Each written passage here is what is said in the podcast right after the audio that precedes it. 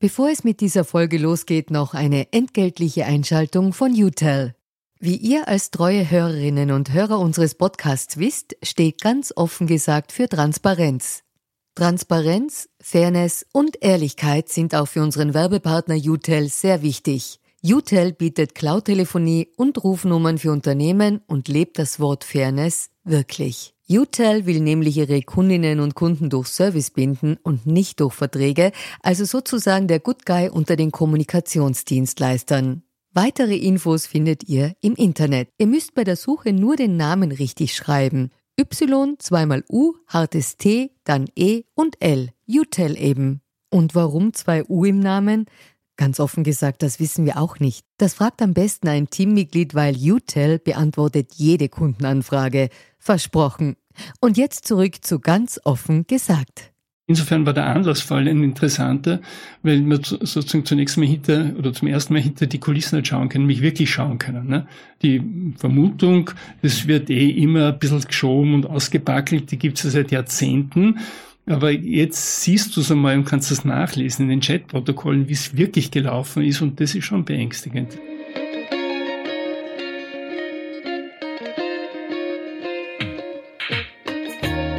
Herzlich willkommen bei Ganz offen gesagt, dem Podcast für Politikinteressierte. Mein Name ist Stefan Lasnik und mein heutiger Gast ist Walter Geier. Er ist der Chef der Wirtschafts- und Korruptionsstaatsanwaltschaft und Mitinitiator des aktuellen Antikorruptionsvolksbegehrens. Mit ihm spreche ich darüber, warum korruptive Vorgänge eine große Gefahr für den Rechtsstaat darstellen, ob Politikerinnen und Politiker neben der rechtlichen auch eine moralische Verantwortung tragen und wie politische Postenbesetzungen zu autokratischen Systemen führen können. Diese Folge ist der Auftakt zum Themenschwerpunkt Politik und Moral, der die kommenden Folgen von ganz offen gesagt bis zur Sommerpause begleiten wird. Doch bevor es losgeht, noch eine entgeltliche Einschaltung unseres Werbepartners Capsch Business.com. vergangenen Jahre waren geprägt von einer rasanten Geschwindigkeit bei technologischen Entwicklungen. Im Podcast Coffee Tea Technology beleuchten Moderatorin Sandra Bayerl, Kapsch-Vorstand Jochen Borenich und interessante Gäste aktuelle Entwicklungen, technologische Trends und deren Auswirkungen. Fragen wie, was sind eigentlich Sprunginnovationen und wie werden diese unsere Welt verändern, werden dabei genauso beantwortet wie die Frage nach den Veränderungen, die unserer Arbeitswelt bevorstehen.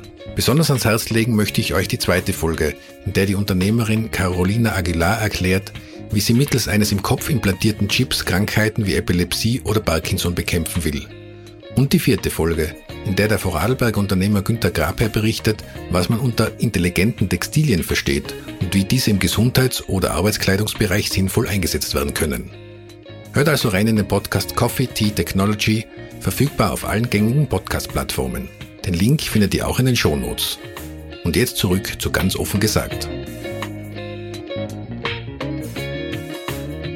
Ja, lieber Herr Geier, vielen Dank, dass Sie sich Zeit für dieses Gespräch nehmen. Ein Grundmotiv bei unserem Podcast ist ja Transparency is the New Objectivity. Und in diesem Sinne beginnen wir unseren Podcast immer mit der inzwischen traditionellen Transparenzpassage, also woher wir uns kennen, warum wir uns sitzen oder duzen und ob sie aktuell für Parteien oder deren Vorfeldorganisationen tätig sind. Woher wir uns kennen, ist leicht zu beantworten. Wir kennen uns gar nicht. Äh, wir haben uns einmal telefonisch unterhalten und jetzt gerade das erste Mal persönlich getroffen. Jetzt nur zur Frage, ob Sie Mitglied bei einer politischen Partei sind oder waren oder derzeit für politische Parteien und deren Vorfeldorganisationen tätig sind. Bin ich, bin ich nicht. Ich war, das war schon verjährt, ich war im Jahr 1986 äh, Teil der, der wahlwerbenden Gruppe, die Grüne Alternative, Liste Freda Meissner-Blau, die Grüne Partei hat es damals noch gar nicht gegeben. Die ist ja später gegründet worden. Wir waren zuerst im Parlament und dann ist der Versuch gestartet worden, aus dem damals noch ziemlich zerstrittenen Haufen eine Partei zu machen.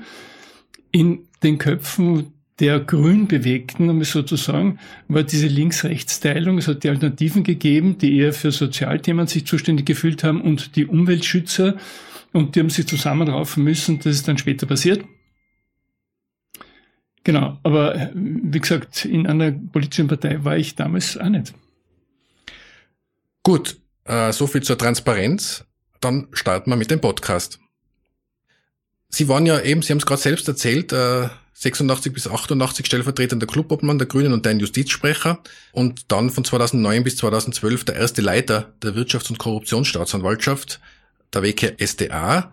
Und 2013 sind sie offiziell in Pension gegangen. Ich habe den Eindruck, es ist mehr Unruhestand, ähm, aber Sie können das ja selbst dann erzählen, weil zuletzt waren Sie zum Beispiel 2019 federführend an den Koalitionsverhandlungen beteiligt, ÖVP Grüne, und zwar im Themenkomplex Justiz und Verfassung.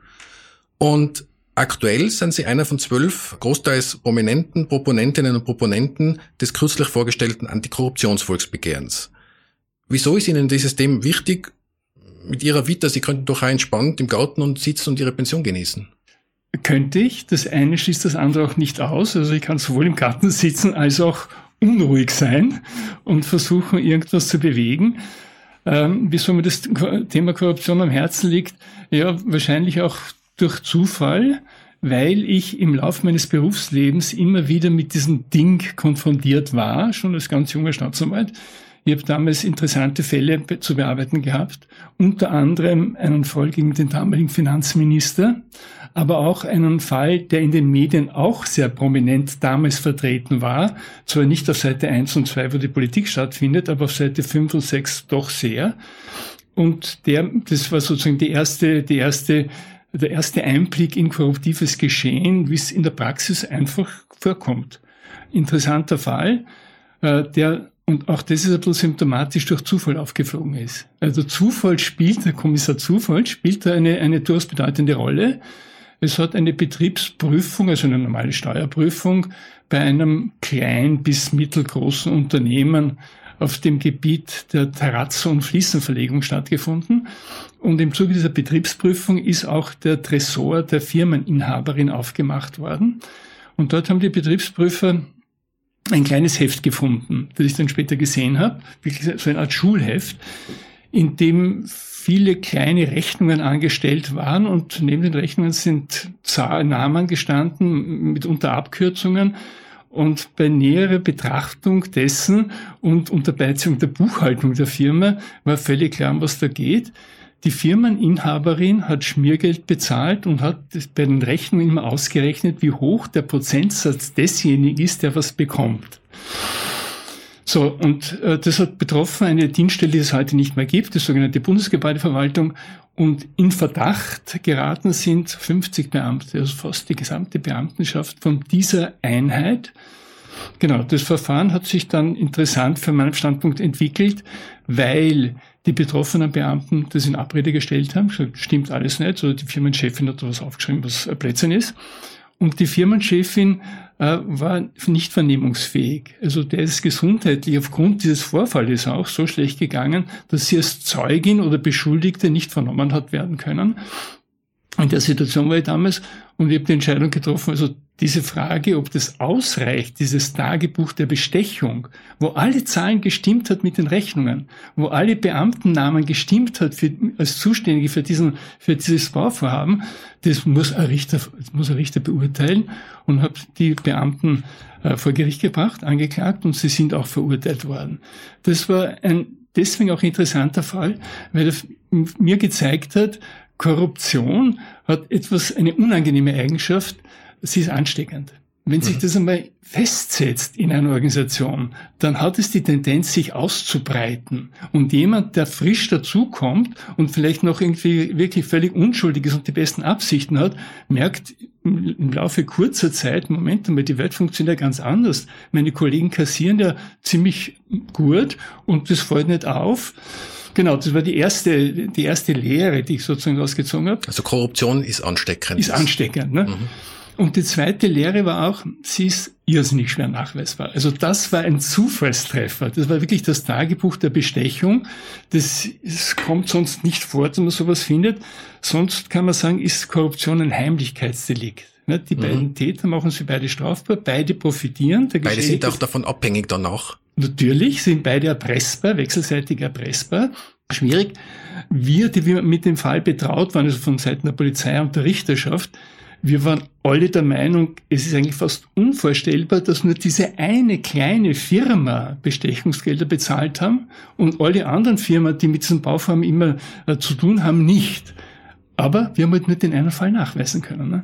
Also insofern war das schon ein ziemlich symptomatischer Fall. Damals auch, wie gesagt, in den Medien eine große Aufregung, weil das 50 Beamte angeklagt werden. Das ist damals auch nicht so selbstverständlich gewesen. Und die Organisation ist aufgelöst worden, man hat neue, versucht, neue Kontrollmechanismen in Gang zu setzen und so weiter. Es hat dann auch auf der politischen Ebene schon zu Konsequenzen geführt. Sie haben jetzt eben gesagt, dass diese dass Korruption ist ansteckend und heimlich. Das finde ich hochspannend. Zu mir hat einmal ein ehemaliger Oberstaatsanwalt gesagt, äh, der damit betraut worden ist, in Ländern des ehemaligen Ostblocks äh, rechtsstaatliche Strukturen zu schaffen. Und der hat zu mir gesagt, Stefan, es gibt keine größere Bedrohung oder keine größere äh, Gegenwehr gegen diesen Aufbau als Korruptionsfälle.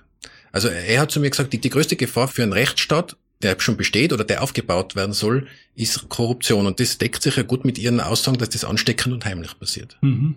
Ja, also die, die Aussage des mir unbekannten Oberstaatsanwalts kann ich durchaus bestätigen. Ich kann jetzt leider den Namen nicht sagen, weil ich nicht weiß, ob er will, dass wir das im Podcast sagen, aber es ist jedenfalls ein Ja, das stimmt, das stimmt hundertprozentig. An, an solchen Projekten ähm, mit, mit osteuropäischen Ländern war ich auch beteiligt. Den Versuch der EU, Beitrittskandidaten unsere Standards irgendwie ja, zu vergliedern genau. und, und schmackhaft zu machen, was ein, auch im Detail ein schwieriger Prozess ist, muss man sagen. Und da habe ich eine dritte Erfahrung gemacht, nämlich an Korruption kann man sich gewöhnen. Mhm. Das glaubt man zunächst einmal nicht so, aber es ist so. Also in einem der, der Beitrittsländer habe ich mit, mit, mit, mit verschiedenen Leuten natürlich gesprochen, von der Justiz, aber auch Rechtsanwälte, kritische und so weiter. Und damals war das dort so, jeder hat gewusst, Polizeibeamte halten die Hand auf. Und in manchen großen Städten werden unter den Polizisten die Kreuzungen unter Anführungsstrichen verkauft. Also es gibt Kreuzungen, da verdienst viel, weil die Leute immer bei Geld drüber fahren oder was auch immer. Ja. Und der Betroffene, dem wird, dem wird eine Alternative angeboten. Es kostet den Betrag mit Rechnung sozusagen, mit Strafzettel, oder nur die Hälfte so halt, ne, ohne Rechnung. Das Beliebte bei uns wird, das ist ja auch ein, ein, ein Spruch, eine Frage, brauchen Sie eine Rechnung? Ne? Ja. Der Polizeibeamte brauchen Sie einen Strafbeleg. Ne? So, und wie ich mit, mit, den, mit den Leuten dort gesprochen habe, habe ich gesehen, die haben ein gewisses Verständnis dafür.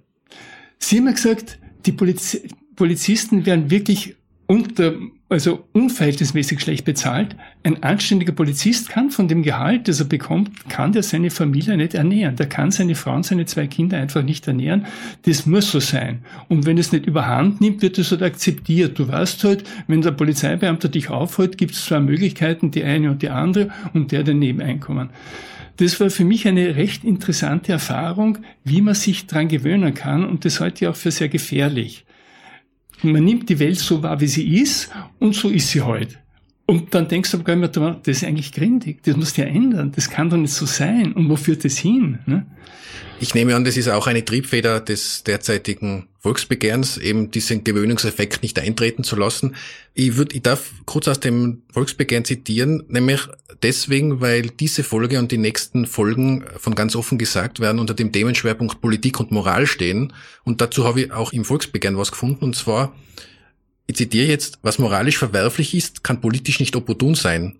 Vielmehr haben alle Politikerinnen und Politiker, haben alle höchsten Organe, Repräsentantinnen und Repräsentanten des Staates und der Verwaltung eine Vorbildwirkung gegenüber den Bürgerinnen und Bürgern. Und diese Vorbildfunktion darf sich nicht nur an den Grenzen des Strafrechts messen, sondern sie muss sich an hohen ethischen Maßstäben orientieren und diesen gerecht werden. Jetzt kommt dem in diesem Absatz das Wort moralisch vor, also was moralisch verwerflich ist. Da würde mich interessieren, was ist denn Ihre Definition von Moral? Oder gibt es überhaupt eine allgemeingültige Definition? Wo setzen Sie da an für sich persönlich? Also ich glaube, jetzt bin ich der falsche Gast bei Ihnen. Da hätte ich den Konrad Lissmann eingeladen. Äh, ich weiß keine allgemeingültige Definition von Moral. Ich glaube eher, dass, dass die moralischen Vorstellungen sich im Laufe der Zeit ändern. Das ist etwas Bewegliches. Das ist nichts Statisches, das einmal festgeschrieben ist und auf alle Zeiten gilt.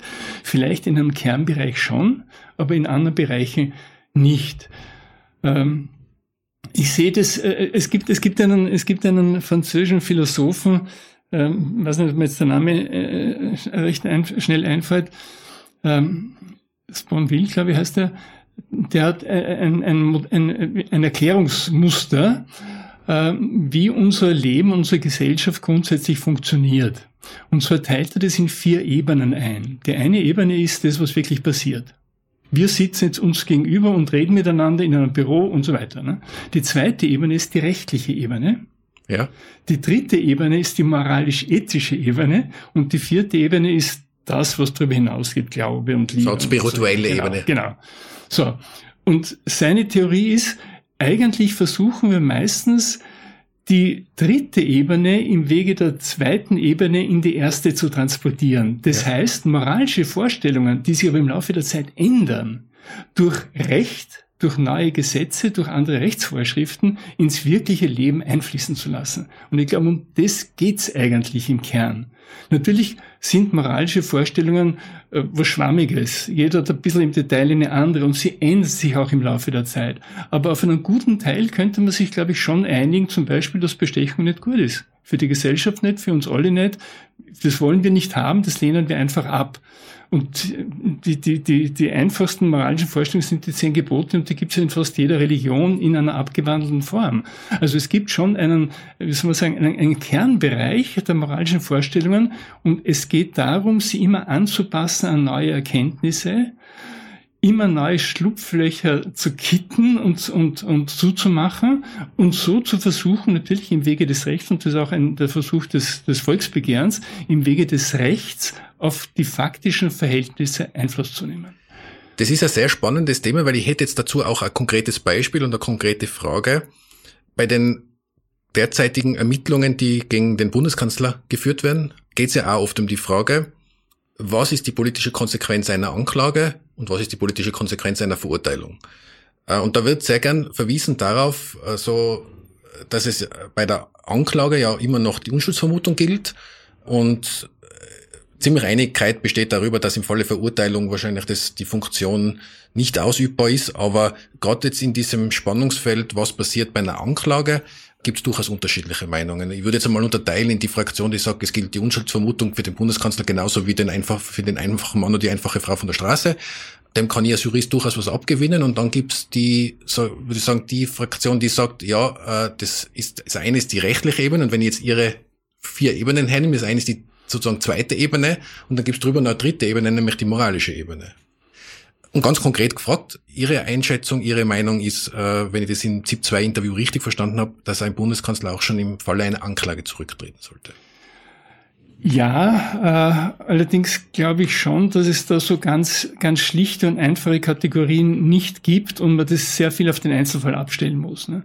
Es kann sich je nach Lage des Falles, wie die Juristen gern sagen, schon wesentlich früher die Notwendigkeit ergeben, dass jemand von seiner Funktion zurücktritt.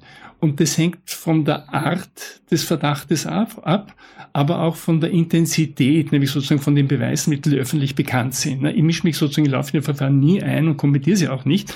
Aber wenn ein Video auftaucht, wie das Ibiza-Video auf, äh, wie Video, wo du Zeuge wirst, was ein Politiker, ein namhafter Politiker sagt, denkt und wie er in Wahrheit tickt, dann ist es von meinem Standpunkt verfehlt zu sagen, na ja, jetzt leiten wir mal ein Verfahren ein und dann schauen wir mal, ob es zu einer Anklage kommt und vielleicht kommt es ja gar nicht zu einer Anklage und dann zu einer Verurteilung, sondern das ist so massiv, dass man sagen muss, nein, das geht nicht. Solche, solche Herren haben in der Politik nichts, nichts äh, verloren. Also ich glaube, ich bin nicht der Einzige, der sich wünschen würde, und das ist natürlich eine Zielvorstellung, äh, Politiker und Politikerinnen, die über jeden Verdacht erhaben sind, wo der Verdacht gar nicht auftaucht. Aber er kann auftauchen. Und damit muss die Gesellschaft irgendwie fertig werden. Und das ist sicher ein nicht leicht zu lösendes Problem. Äh, weil es den sogenannten Politikermalus in der, in der Beziehung gibt. Ne? Wenn der Verdacht gegen einen einfachen Bürger, eine einfache Bürgerin auftaucht, kräht kein Hahn danach und da wird ein Strafverfahren eingeleitet. Vielleicht wird es eingestellt, vielleicht wird es zur Anklage, zu einem Freispruch, zu einem Urteil, was auch immer. Beim Politiker ist allein die Anzeigerstattung schon ein Thema für Pressekonferenzen und manche Politiker leben ja davon, dass sie Pressekonferenzen über, über beabsichtigte Anzeigerstattungen äh, abhalten. Dann der nächste Schritt ist die Einleitung des Verfahrens, womit die Justiz bejaht, es gibt doch einen gewissen Verdacht, den wir untersuchen müssen. Die Untersuchung sagt per se nichts. Allerdings kann, wie beim Ibiza-Video, das zu dem Zeitpunkt schon so massiv sein, dass der Politiker zurückzutreten hat. Denken Sie an den ehemaligen Innenminister, wo auch verdeckt äh, ermittelnde Journalisten eine Aufnahme fabriziert haben, wo jeder, der sie gehört hat, gesagt hat, das geht nicht. Ne? Da brauchen wir nicht warten, bis jetzt eine Anklage kommt. Ne?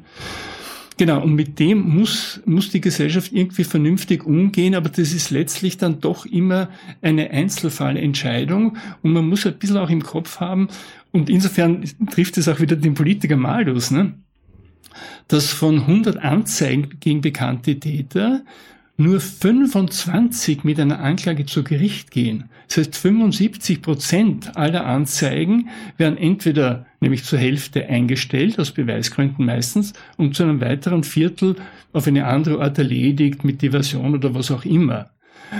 Das muss man aber auch in politischen Fällen mitbedenken. Die Einleitung eines Verfahrens heißt nicht einmal mit überwiegender Wahrscheinlichkeit, dass es zu einer Anklage kommt. Ich glaube, das ist ein ganz wichtiger Punkt, äh, vor allen Dingen für Nicht-Juristinnen und Juristen. Ich habe das ja auch im Studium gelernt und dann auch im Gerichtsjahr äh, sozusagen in der Wirklichkeit gesehen.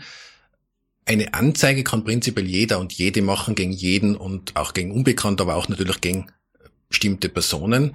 Und Behörden haben die Pflicht, diesen Anzeigen nachzugehen. Also wenn sie nicht, und wenn sie nicht also Sie können das sicher besser erklären wie, aber ich würde, ich sage es in meinen Worten, wenn, sie, wenn die Anzeige nicht völlig absurd ist, dann muss ermittelt werden.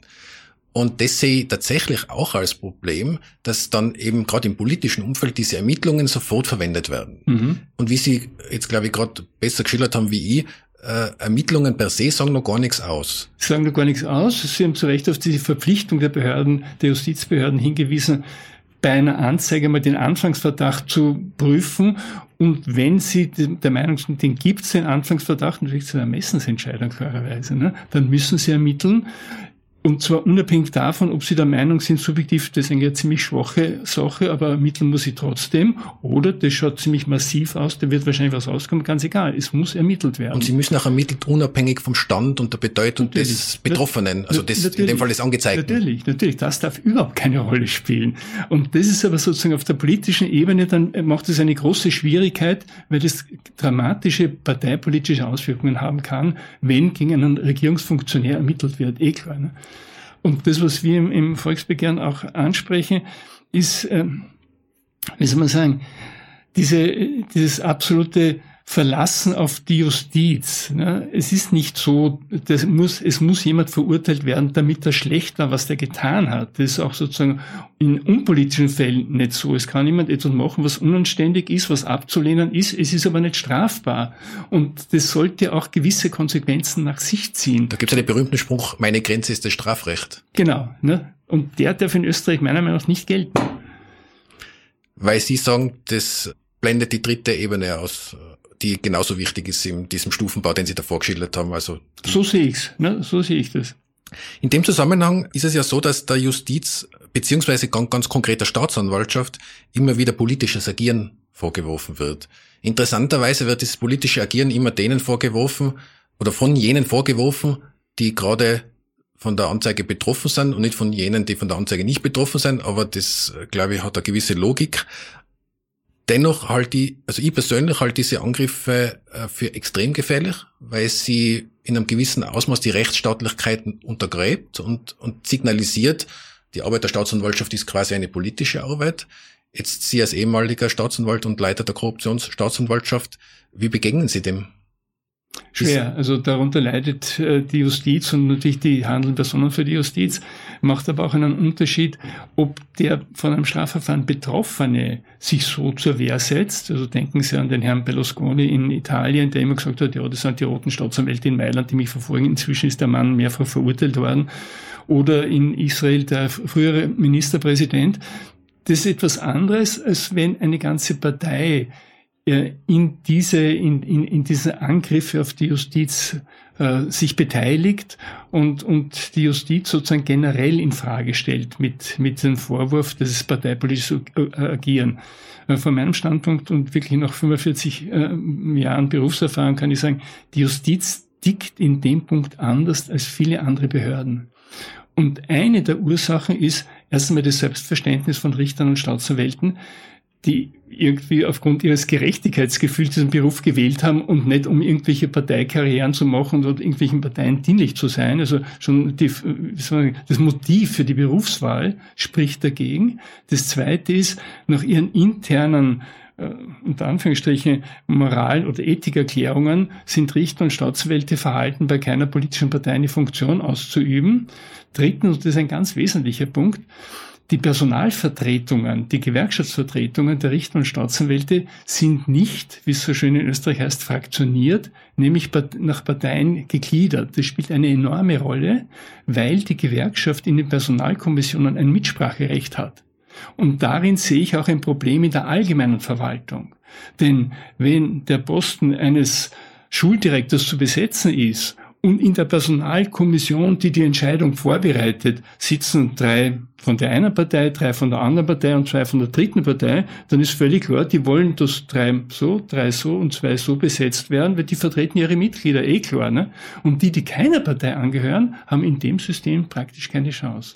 Und genau das ist, das ist äh, bei der Justiz eben anders. Da gibt's diese parteipolitische Fraktionierung nicht und so denken die Kollegen einfach auch nicht. Ich würde nur ein viertes Argument einbringen, das ich in meiner Zeit im Gerichtsjahr auch, äh, erlebt habe. Die Richterinnen und Staatsanwältinnen agieren ja nicht im luftleeren Raum, sondern immer in ein Art Kollektiv eingebunden. Es ist ja, es gibt ja erstens Kolleginnen und Kollegen auf der gleichen Ebene, dann gibt's Oberstaatsanwältinnen und Oberstaatsanwälte, dann gibt's immer die Richterinnen und Richter und von denen ist ja niemand im luftleeren Raum da wird miteinander gesprochen, da wird am Gang werden Gespräche geführt. Also ich hätte jetzt, wenn da ganz grob jemand völlig aus der Reihe tanzen würde, da gäbe es ja auch so eine Art, wie soll ich denn sagen, so eine Art Korrektur durch das Kollektiv. Oder so eine Art interne Kontrolle. Wenn im Einzelfall das dann sein kann, es hat schon, es hat schon in meiner, in meiner Laufbahn äh, einen Staatsanwalt gegeben, der in, in äh, der von dem nachgesagt worden ist, dass er nicht völlig fremd von parteipolitischen Einflüsterungen ist und daran denkt. Aber das war es dann jeder in der Justiz und das sind wirklich, das sind wirklich extreme Einzelfälle. Aber Einzelfälle kommen natürlich gelegentlich schon auch vor. Aber wie Sie sagen, das hat man gewusst, das weiß das man dann, das, gewusst. das weiß man dann irgendwie. Was man nicht gewusst hat, ist auch ein anderer Einzelfall, den ich erlebt habe, dass auch ein, ein Staatsanwalt äh, Bestechungsgelder annehmen kann. War für mich damals eine ziemlich große Überraschung.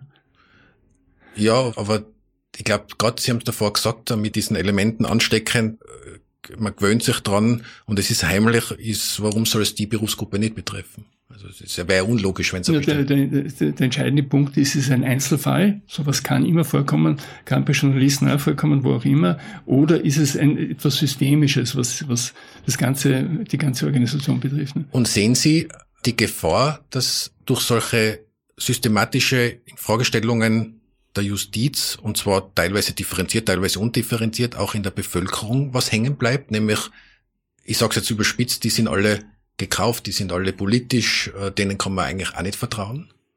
Das ist eigentlich eine No-Nachfrage. Ja, das ist echt die Gefahr. Wenn so etwas mal geäußert wird, dann hat es ein, einmal ein Faktum. Die Äußerung als solche ist einmal ein Faktum und bleibt hängen. Und wie dann die Gegenargumente lauten, das hören sich dann mehr ein Teil der Leute an, die die erste Äußerung gehört haben. Also ich halte schon für sehr gefährlich. Ich sehe es auch im konkreten Anlassfall nicht so isoliert, sondern doch im Zusammenhang mit, mit anderen Umständen auch, ne, mit, mit den Angriffen auf die WKSDA, wie war damals äh, das, was man in fast jedem zweiten Interview gehört hat, das waren gravierende Fehlleistungen, ne? gravierende Fehlleistungen. Ja. Und wenn du das aber zehnmal wiederholst und in jedem zweiten Interview kommt es, dann bleibt es irgendwie mal kleben. Auch wenn die Nachfrage, worin bestehen denn die Fehlleistungen, ziemlich unbeantwortet in der Luft hängen geblieben ist aber es bleibt etwas. Und wenn man das in Zusammenhang setzt, sozusagen die, das rote Netzwerk bei, der, bei dieser einen Staatsanwaltschaft und diese gravierenden Fehlleistungen, die Angriffe und dann, es werden Verfahren gegen Politiker eingeleitet, erklärt das sozusagen scheinbar alles. Ne? Das sind halt die roten Staatsanwälte und die wissen nicht, was machen. Also ich halte das für tatsächlich sehr, sehr gefährlich für den Rechtsstaat. Und die Änderungen im Rechtsstaat gehen ja oft schleichend vor sich. Ja selten so, dass einfach die unabhängige Gerichtsbarkeit abgeschafft werden kann. Das ist in Europa undenkbar. Aber wenn man sich die Entwicklung in Ungarn und in Polen anschaut, dann sieht man, wie scheibchenweise eine Veränderung der gesamten Gesellschaft und des Rechtsstaats herbeigeführt werden kann. Ich würde gerne auf das eingehen, was Sie gesagt haben jetzt mit der Kommunikation, also eben dieser Terminus der roten Netzwerke, diese äh, gravierenden Fehlleistungen, die Sie jetzt angesprochen haben. Was mir da immer auffällt, ist, dass da natürlich ein totales Ungleichgewicht in der Kommunikation herrscht. Weil die Politikerinnen und Politiker oder auch Medien, Journalistinnen, keine Ahnung, können relativ klare Aussagen treffen, ob die jetzt stimmen oder nicht und wie sie sagen, es wird schon was hängen bleiben. Und auf Seite der Behörde, jetzt nehmen wir konkret jetzt die, die Staatsanwaltschaft als Beispiel oder noch konkreter die Korruptionsstaatsanwaltschaft, die stehen in meiner Wahrnehmung immer vor dem Dilemma zu sagen, ich darf eigentlich nichts sagen, weil laufendes Verfahren, aber ich werde gerade mit Dreck beworfen. Jetzt würdet ihr aber behaupten, man kann es schon besser machen, wie das, was jetzt passiert. Weil jetzt passiert meiner Wahrnehmung nach gar keine Kommunikation. Ja, es ist aber wirklich ein schwieriges Gebiet, wo das Eis ziemlich blank ist. Ich, ich rate es, wenn man mich fragt, dann rate ich davon ab, sich in diese politische Arena zu begeben und, und, und Kontra zu geben und dann wieder die nächste, den nächsten Vorwurf zu provozieren. Also ich denke mal, die politische Ebene ist eine, wo die Behörden und vor allem die Justiz relativ wenig zu sagen haben. Die Justiz sollte eigentlich durch die Sacharbeit überzeugen und nicht durch Kontra in, in der politischen Polemik. Ähm, das, das kann sie auch gar nicht. Ne? Da hat sie nicht die Mittel dazu. Die Staatsanwälte sind Staatsanwälte. Und die haben nicht einen Stab von PR-Beratern und, und Leuten, die ihre Texte schreiben. Wobei, das könnte man ja, da könnte man ja was machen. Also da könnte, man könnte sie ja dabei unterstützen. Ich habe schon das Gefühl, dass, diese, dass dieses kommunikative Gleichgewicht dazu beiträgt, dass eben nur ein Teil der Geschichte hängen bleibt. Ja, trotzdem, das, ja, bin ich nicht ganz, bin ich nicht ganz Ihrer Meinung. Meine persönliche Erfahrung ist, je zurückhaltender die Justiz agiert und je genauer sie das begründet, was sie aber wirklich macht, desto besser kommt sie zumindest bei den kritischen Medien an. Und je mehr sich die, die Justiz rauslehnt und sich auf politische Diskussionen einlässt, desto rutschiger wird, wird der, der Boden. Also ich würde ich würd tendenziell davon abraten. Äh, ich glaube auch, dass im Konkreten die Angriffe auf die Justiz nicht wirklich erfolgreich waren, weil sie haben dazu geführt, dass sich doch fast alle Justizfunktionäre jetzt hinter die WKSDA, die man im Detail durchaus auch kritisieren kann natürlich, ne, gestellt haben und gesagt, so geht das nicht. Also dieser massive Angriff auf die Justiz, den wehren wir ab. Wir stellen uns sozusagen vor den Rechtsstaat, ohne auf die Ebene und auf die Sprache der Politiker einzugehen. Das halte ich für, für sehr wichtig. Ich sage immer, wir sollten die sein, wenn die was sagen, ist es verlässlich und seriös und nicht mit dem gleichen Vokabular, wie die Politiker sich gegenseitig Mitteilungen ausrichten lassen. Ich kann mir da zum Beispiel an eine Presseaussendung der Vorsitzenden der Staatsanwältinnen und Staatsanwälte erinnern, die in sehr, sehr klaren Worten dort Stellung genommen hat, was diese Angriffe auf die Justiz ja, und die, die vier Oberlandesgerichtspräsidenten haben auch ziemlich, ziemlich deutlich Stellung genommen und denen kann man nicht unterstellen, dass sie Teil eines roten Netzwerkes wären. Das ist irgendwie ein bisschen absurd. Insofern, glaube ich, war das nicht besonders erfolgreich, die, die Kampagne. Ich zitiere jetzt wieder aus dem Volksbegehren. Wenn die Politik von Korruptionsermittlungen betroffen ist, kann sie nicht die Korruptionsermittlungen selbst kontrollieren ich darf es ein bisschen flapsiger formulieren und ich weiß gar nicht mehr, welche Politikerin oder welcher Politiker das gesagt hat, aber irgendwer hat einmal im Parlament gesagt, man kann nicht den Hund damit beauftragen, die Wurst zu beaufsichtigen. Geht das in dieselbe Richtung? Total, total. Aber es betrifft mehr. Es betrifft mehr als die konkreten Korruptionsverfahren. Bei denen wird es ja besonders schlagend. Aber generell geht es um die Frage der Gewaltentrennung und gibt es eine dritte Gewalt, die von den anderen beiden unabhängig ist. Uh, unser Modell mit dem Weisungsrecht, über das ja schon wirklich Stunden und Tage und Wochen diskutiert worden ist, ist ein völlig veraltetes, gibt es in Europa nur in zwei Staaten, nämlich in Deutschland und Österreich. Uh, das grundlegende Problem müsste eigentlich jeden interessierten Bürger uh, ziemlich einleuchten. Die, die, die, die Gesetzgebung und die Vollziehung sind ohne die schon so zusammengewachsen, dass Parlament und, und, und Regierung fast eine Einheit bilden und die Zäsur geht eher zwischen Regierung und Opposition als zwischen Parlament und Vollziehung. Und die Frage ist, in diesem Konglomerat kann man da die Justiz mit einbeziehen, sodass sozusagen die einzig dritte noch kontrollierende Gewalt, abgesehen von den Medien, ja, auch Teil von diesem System wird oder müssen die nicht wirklich unabhängig sein? Die, ist eine rhetorische Frage, natürlich müssen sie unabhängig sein. Die Justiz sollte sich wechselseitig kontrollieren. Sie besteht aus zwei Teilen, aus den Staatsanwaltschaften und den Gerichten. Und das ist eine Verzahnung, die sich wechselseitig kontrolliert, in der Form, dass die Staatsanwälte in wesentlichen Schritten einer Bewilligung des Gerichtes bedürfen. Das heißt, sie können ohne dem Gericht eigentlich nichts machen oder kaum was machen. Alle ihre Tätigkeiten sind per Gericht überprüfbar. Und die gerichtlichen Entscheidungen können wieder von der Staatsanwaltschaft bekämpft werden und von einem anderen Gericht überprüft werden, letztlich bis zu den europäischen Gerichtshöfen. Das ist die Rechtskontrolle. Sie hat einen großen Pferdefuß, sie dauert. Rechtsstaat ist mühsam und dauert. Und an diesen Schrauben zu drehen, ist auch eine spannende und interessante Aufgabe. In diesem Zusammenhang kommt ja immer wieder der weisungsunabhängige Bundesstaatsanwalt oder die weisungsunabhängige Bundesstaatsanwältin ins Gespräch. Ähm, ich bin da als Jurist immer ein bisschen skeptisch. Ich verstehe die Idee dahinter, weil man eben diese die Staatsanwaltschaft aus dem politischen Spiel rausbringen will. Das verstehe, weil ich habe jetzt auch in meinen Gerichtserfahrungen kennengelernt, dass diese Unabhängigkeit, Unversetzbarkeit von den Richterinnen und Richtern ein wahnsinnig hohes Gut ist und auch diese wirklich dazu empowered, uh, unabhängige Entscheidungen zu treffen, während es eben bei der Staatsanwaltschaft leider nicht ganz so ist. Jetzt nur, wenn ich höre, unabhängiger Staatsanwalt, dann läuten halt bei mir als gelernten Österreich alle Alarmglocken. Ist das wirklich, wäre das wirklich wieso, wieso, wieso läuten so viele Alarmglocken? Naja, weil dieser unabhängige Staatsanwalt. Sie glauben nicht an die Unabhängigkeit. Ja.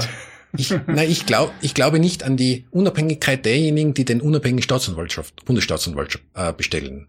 Also ich, ich würde jetzt da einfach unterstellen, dass man da diese Position ausschreibt und dann aber doch wieder drauf schaut, dass der, dass das eine nicht so unabhängige und bleiben wir in dem Jargon steuerbare Person Gut, ja, das ist ein interessanter Aspekt, den man genau überlegen muss. Eigentlich fast der entscheidende Aspekt natürlich. Ähm, aber das ist eine Frage des, wie soll man sagen, der Organisation und des Systems. Was sind die Voraussetzungen? Was sind die Berufsvoraussetzungen? Äh, von meinem Standpunkt kann das nur ein Staatsanwalt oder Richter sein mit entsprechender Berufserfahrung. Damit schließt man sozusagen parteinahe Personen tendenziell schon ziemlich aus. Ähm, und wer macht mit welcher Wirksamkeit einen Vorschlag. Äh, ein interessantes Vergleichsbeispiel ist da die Europäische Staatsanwaltschaft, die gerade in Aufbau äh, ist, weil dort das Auswahlverfahren, wie wird die Europäische Staatsanwältin, die Generalstaatsanwältin oder Generalstaatsanwalt ernannt, ist recht interessant. Da könnte man in Österreich einiges davon lernen. Es ist eine Mischung gewesen aus einer sehr sachlichen, fachlichen Qualifikation und einer politischen, jetzt muss ich sofort sagen, aber nicht parteipolitischen Entscheidung. Nämlich mhm. die politische Entscheidung ist eine Entscheidung gemeinsam zwischen Parlament und, und Rat. Ähm, Genau. Und die haben sich geeinigt auf die Frau Kövesi, auf die rumänische Antikorruptionsstaatsanwältin, die in Rumänien gehasst worden ist, oder wirklich gehasst worden ist. Und das ist für mich auch ein interessantes politisches Zeichen. Ne? Sie wollten nicht einen emeritierten Professor und einen Wissenschaftler im Strafrecht, der unbestritten ist, sondern sie wollten jemanden, der zumindest dem Ruf nach effizient ist und sich nichts gefallen lässt. Und die Idee, dass die europäische Generalstaatsanwältin von irgendjemand Weisungen empfangen könnte, die ist so absurd und absonderlich, die hat in dem Prozess niemand geäußert.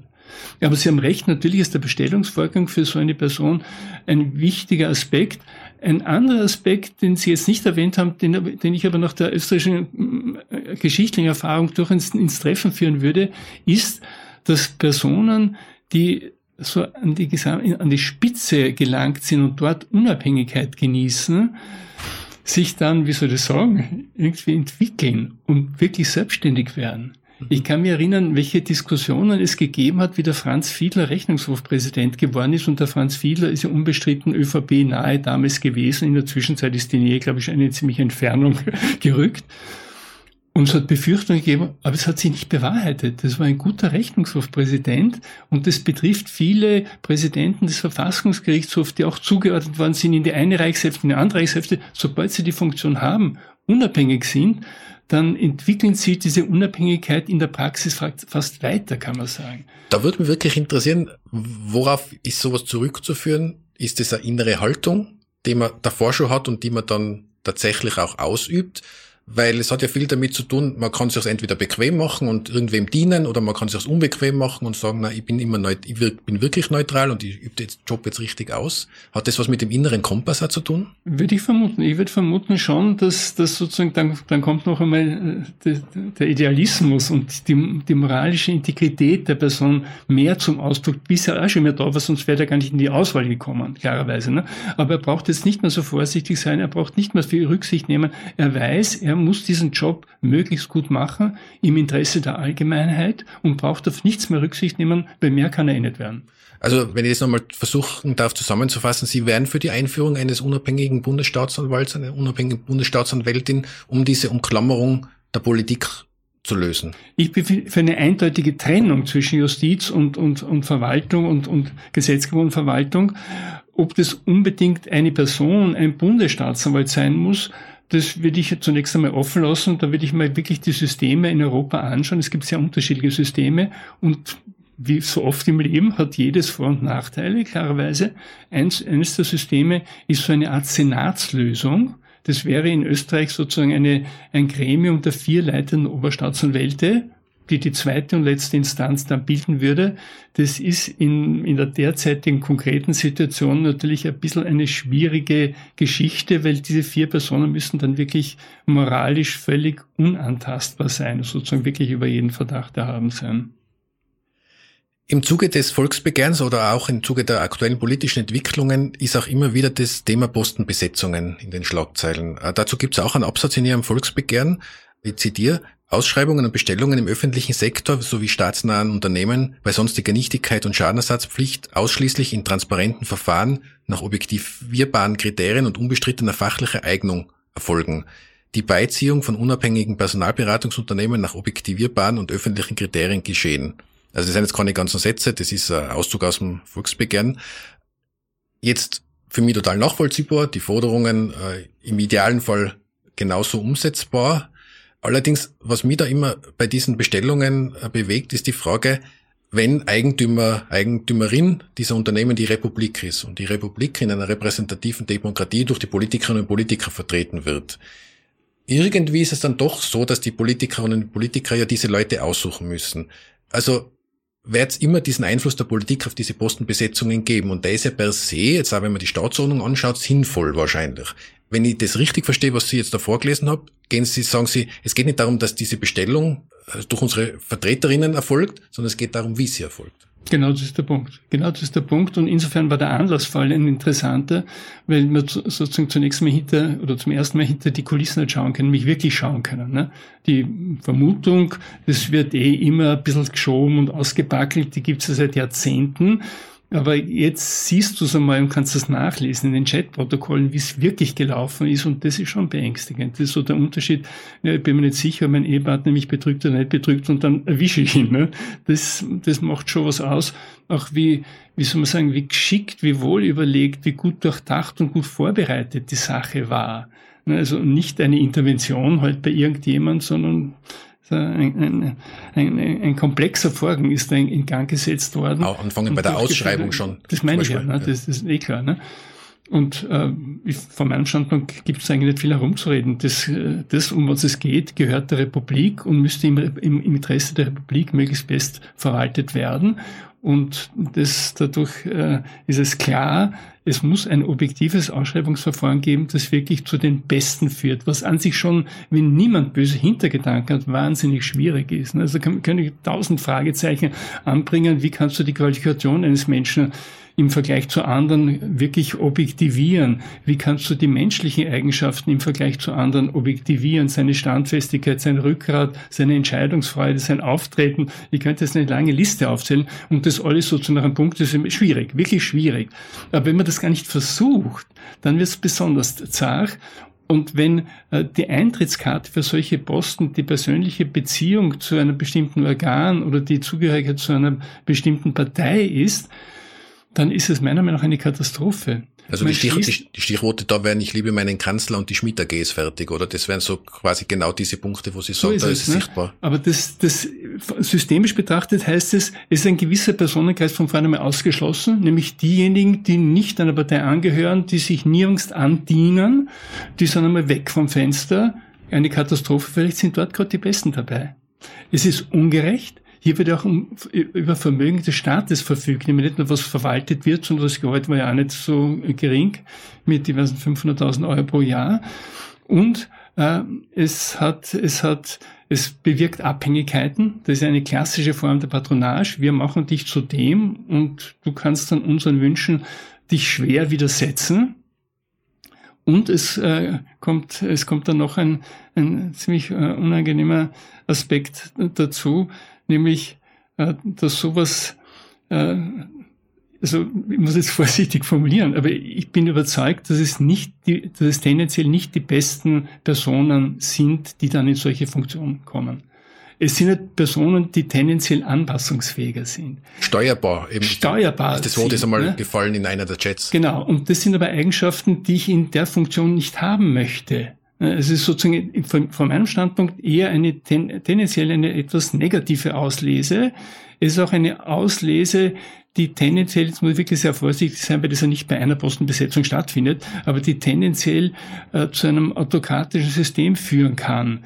Denn wenn ich viele Posten mit solchen Leuten besetzen, die mir zu Dank verpflichtet sind, also im Wege der Patronage wesentliche ähm, Posten ähm, innehaben, dann, dann nähert sich das einem, einem System, das ich nicht haben möchte. Und im, im Extremfall in einer Diktatur sind alle entscheidenden Posten mit solchen Leuten besetzt, die ihren Führer dann lieben und denen sozusagen die Bevölkerung ziemlich egal ist. In dem Zusammenhang ja ist äh, noch einmal die Frage konkreter. Also wenn ich, in meinem Verständnis geht es nicht darum, dass äh, Staatsbetriebe und Staatsfunktionen für in Staatsbetrieben im Wege von Politikerinnen und Politikerentscheidungen besetzt werden, sondern die innere Haltung, der moralische Kompass bei der Bestellung dieser Personen. Bei der Bestellung, aber auch die Einbeziehung von wirklich unabhängigen Personalberatern. Also die Personalberater können schon einiges, äh, was das Durchleuchten von Personen, ihre Fähigkeiten, auch ihre Eigenschaften betrifft. Natürlich nicht alles, aber immerhin. Äh, und auch die Verantwortlichkeit. Also wenn dann, das ist ja auch ein Zufall gewesen, wenn einmal auffliegt, dass etwas geschoben worden ist, dann sollte die Konsequenz klar sein. Ne? Der Vertrag ist nichtig, der hat es zurückzuzahlen Schaden und die handelnden Personen sollten Schadensersatz leisten. Also ich glaube, ohne Konsequenz ist alles ein bisschen schwierig. Ne? Die Juristen sprechen von der Lex Imperfecta und perfekt heißt das, ja, kannst du machen oder nicht machen. Ne? Ich würde gerne nur auf ein letztes Thema eingehen, weil das auch im Volksbegehren vorkommt und mir als Medienmensch auch sehr wichtig ist. Sie thematisieren im Volksbegehren auch die freien und unabhängigen Medien. Ich zitiere wieder freie und unabhängige Medien, Meinungsvielfalt auch in der Medienlandschaft, Pressefreiheit und öffentliche Kontrollfunktion durch Qualitäts- und Investigativjournalismus gehören zu den Grundsäulen einer stabilen Demokratie und eines robusten Rechtsstaates. Inseratenkorruption, politische Abhängigkeiten und in Klammer Partei, Klammer zu politischer Druck auf Medien sind Gift für Demokratie und Rechtsstaat. Meine persönliche Einschätzung dazu, ich unterstreiche jedes Wort, ich unterschreibe jedes Wort in diesem Absatz. Ich sehe da große Gefahren derzeit, nämlich in der Kombination aus schwächelnden Medien, die wirtschaftliche Probleme haben, aufgrund, im Wesentlichen aufgrund der Digitalisierung und gleichzeitig dieser Tendenz, sie abhängig zu machen. Die Corona-Krise hat das Ganze noch einmal verstärkt nämlich die pro wirtschaftlichen Probleme auf der anderen Seite mhm. und die wirtschaftliche Unterstützung durch staatliche Stellen auf der, auf der anderen Seite. Wieso ist Ihnen das Thema Medien da in dem Zusammenhang auch wichtig? Ja, was, was ein, ein zentraler Punkt bei der Frage der Rechtsstaatlichkeit ist und weil auch die negativen Beispiele innerhalb der EU äh, wieder Ungarn und, und, und, und Polen äh, nachdenklich machen müssen, in welcher Gesellschaft wollen wir leben und wie sollen die Medien, die ja wieder enorme Rückwirkungen auf, auf das politische Verhalten haben, wie sollen die, wie sollen die, in welcher Freiheit sollen die existieren können, in, welcher, in welchem wirtschaftlichen Umfeld sollen die existieren können. Von meinem Standpunkt ist der derzeitige Zustand ziemlich besorgniserregend. Ich habe vor kurzem in den letzten Wochen Interviews gelesen mit einem, mit einem Inhaber eines Verlagshauses, der ziemlich klar gesagt hat, ihm ist das Messer angesetzt worden, weil er in einem seiner Medien, oder nicht er, sondern in einzelner Medien, hat äh, den Bundeskanzler kritisch beleuchtet und daraufhin sie werden im Inserate gestrichen. Und in die gleiche Richtung ist äh, das Interview eines früheren Vertreters oder Mitarbeiters der Kronenzeitung gewesen. Also das war irgendwie Gänsehaut erregend von meinem Standpunkt. Und in der Politik wird so gemacht, es wäre das kein Problem. Ne? Wir machen halt Inserate und Presseförderung und das Ganze wird ein bisschen vermischt. Und in Wahrheit eine, eine völlige Trennung. Das eine ist das Inseratengeschäft und das zweite ist die Medienförderung. Und die Medienförderung sollte eine Qualitätsförderung sein, weil diejenigen Medien, die ohne gut verdienen, die brauchen nicht weiter zu fördern. Das muss ich mal, diese Trennung muss ich mal vornehmen. Und bei der Inseraten, beim Inseratengeschäft, da ist mein Eindruck als Staatsbürger, da wird wahnsinnig viel Geld rausgehauen. Generell von den Ministerien, aber auch von Ländern. Stadt Wien hat glaube ich, das einer der höchsten Inseratenaufkommen pro, pro Einwohner. Also unglaublich. Und in Wahrheit sind die Inserate, wie wir alle wissen, vom Inhalt her entbehrlich. Ich würde sagen, meistens entbehrlich, mit ganz wenigen Ausnahmen. Das heißt, hier könnte man einiges an Geld einsparen. Und das Unangenehme ist nicht nur, dass Geld verschwendet wird, sondern dass gesteuert wird. Dass natürlich gezielt gesteuert wird. Die Medien kann ich sozusagen am, am, am Tropf des, am Finanztropf des Steuergeldes füttern, die mir genehm sind und die anderen bestrafen. Und das ist auch wieder nicht isoliert zu sehen, sondern meiner Meinung nach im Zusammenhang damit, mit der gesamten Medienpolitik der Regierung, auch damit, dass versucht worden ist, die Kirche davon abzubringen, die Asylpolitik zu kritisieren, auch unter Hinweis darauf, das kann finanzielle Folgen haben. Auch das finde ich unanständig, diese Vermischung dieser beiden Dinge. Über die Begünstigung der Kirche kannst immer reden und die können viele Leute es viel zu hoch empfinden, mag sein. Aber das in einen Konnex zu setzen, damit, dass die Kirche gegen eine bestimmte Maßnahme der Regierung auftritt und moralische Standards in dem Punkt einfordert und nicht zu sagen, ja, dann das wird euch finanziell teuer zu stehen kommen, das ist unanständig, das geht nicht. Ne? Auch das wurde ja im Zuge der Chats, Stichwort Gib auf erschreckende Art und Weise transparent. Genau, also die Chats und das Ibiza-Video, aber wie auch frühere Fälle, wo, wo investigative Journalisten etwas herausgefunden haben, das ist so der Blick, wie es wirklich ausschaut. Das ist der Blick hinter die Kulisse. Ne? Auf der Vorderbühne arbeiten tausend Medienberater und, und bauen eine Welt auf, die irgendwie streichelweich ist und angenehm sich anschauen lässt und anfühlt und gut ist. Und wenn du dann aber mal den Blick dahinter wagst, dann kommt der, dann kommt das Grausen. Zu dem Thema Medienförderung möchte ich noch kurz anmerken, dass wir dazu eine Podcast-Folge mit der Daniela Kraus aufgenommen haben vor längerer Zeit, die sehr, sehr gut erklärt, finde ich, wie man eine solide und qualitätsorientierte Medienförderung gestalten könnte. Also wenn eine unserer Zuhörerinnen oder Zuhörer dieses Thema interessiert, bitte nachschauen in der Timeline äh, die, die Folge mit der Daniela Kraus nachhören. Und noch eine zweite persönliche Anmerkung zum Thema Inserate. Ich habe selbst längere Zeit als Medienmanager gearbeitet und kann bestätigen, dass es immer wieder Versuche gegeben hat und gibt, das Thema Inserate mit Berichterstattung natürlich zu verknüpfen. Was mir nur wichtig ist, in dem Zusammenhang immer darauf hinzuweisen, dass es nicht eine einzelne Partei ist, sondern in meiner äh, Zeit waren das alle Parteien, die das versucht haben, außer die Grünen und die Neos, die haben das nie versucht. Mhm. Aber alle anderen haben tatsächlich alle, und zwar in gleicher Intensität, versucht, diese zwei Themen miteinander zu verknüpfen. Also so ablehnenswert ich dieses Thema finde und auch jetzt aktuell ist es ja gerade wieder ein Thema, so wichtig ist mir immer der Hinweis, dass es da nicht Gute und Böse gibt, sondern dass es da viele Parteien gibt, die genau dieses Interesse verfolgen. Ja, umso wichtiger ist eine gesetzliche Regelung, damit die Partei gar nicht in Versuchung geführt wird. Weil das, was Sie, was Sie gerade gesagt haben und auch die Ausnahme, die Grünen und die Neos, ne, kann man auch so interpretieren, ja, die sind auch nicht an der Macht oder waren nicht an der Macht damals und haben daher auch wenig Geld zu verteilen gehabt. Ne? Ich glaube, es ist schon wichtig, dass man die Motive und die Versuchungen beseitigt und nicht nur äh, an, die, an die moralische Qualität der handelnden Personen appelliert. Das, dieses Du, du, mach das bitte nicht, das reicht nicht. Das mit der Moral, ich, ich muss jetzt gerade lächeln, weil das mit der moralischen Qualität ist eigentlich die perfekte Überleitung zu meiner Abschlussfrage. Weil Sie haben jetzt gerade gesagt, es, dieses Setzen auf die moralische Qualität wird nicht ausreichen. Es braucht gesetzliche Rahmenbedingungen, die in diesem Fall ja das Schlimmste verhindern. Jetzt lautet unser Schwerpunkt der nächsten Folgen ja Politik und Moral. Und jetzt haben wir viel über Rechtsstaat gesprochen, über Ethik, äh, eben auch über Moral. Und was mich jetzt da beschäftigt und die Frage würde ich gern zum Abschluss an Sie richten. Wer ist denn geeignet, diese moralischen Leitlinien am Menschen mitzugeben? Weil jetzt das eine sind die Gesetze und die, und die Vollzugsorgane der Gesetze und das andere ist, wer, wer gibt einem Menschen moralische Richtlinien mit? Sind es die Eltern? Sind es die Institutionen? Sind es Religionen? Ist das ein, soll das ein Schulfach werden? Ist es die Familie? Sind es die Eltern?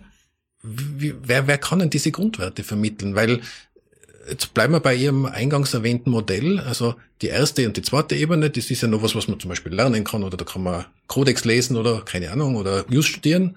Aber wer bringt einem die dritte Ebene bei?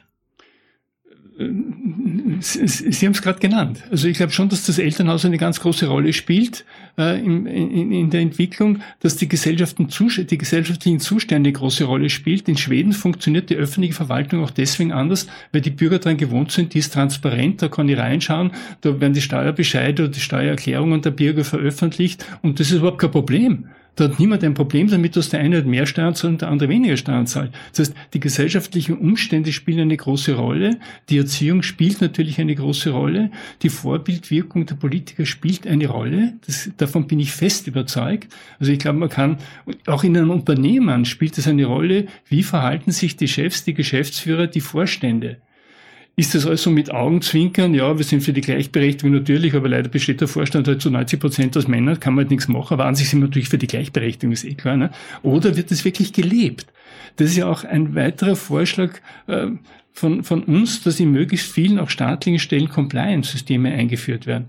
Nicht, dass das der weiße letzte Schluss ist, aber es ist ein Mosaikstein dafür, dass man etwas ändert im Unternehmen, dass es eine Stelle gibt, die sagt, das geht, das geht nicht dass es Rules gibt für die Unternehmen. Wir wollen Null Toleranz bei Bestechung. Bei unseren Mitarbeitern nehmen nichts an. Ausschluss, eine klare, eine klare Regelung. Oder ja, es gibt eine Grenze und die legen wir fest mit so. Aber es muss jemand geben, der dafür zuständig ist, der darüber mal drüber nachdenkt und irgendwelche Regeln aufstellt. Also das, ich glaube ich glaub schon, dass das ein gesellschaftlicher Prozess ist, der immer wieder erneuert wird und der sozusagen zu, äh, sich zusammensetzt aus vielen Playern und die Politiker spielen dabei eine große Rolle.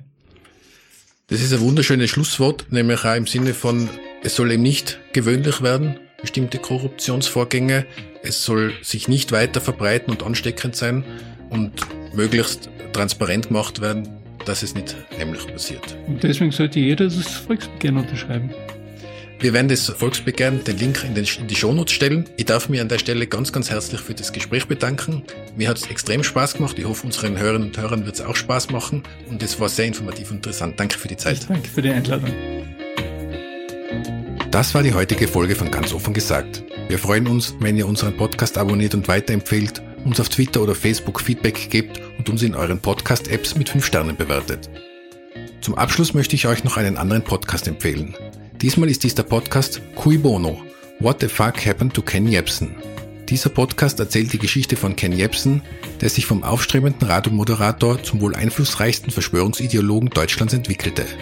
Ein packender Podcast, aufwendig produziert und inhaltlich extrem spannend. Euch danke fürs Zuhören, bis zum nächsten Mal. Für euch!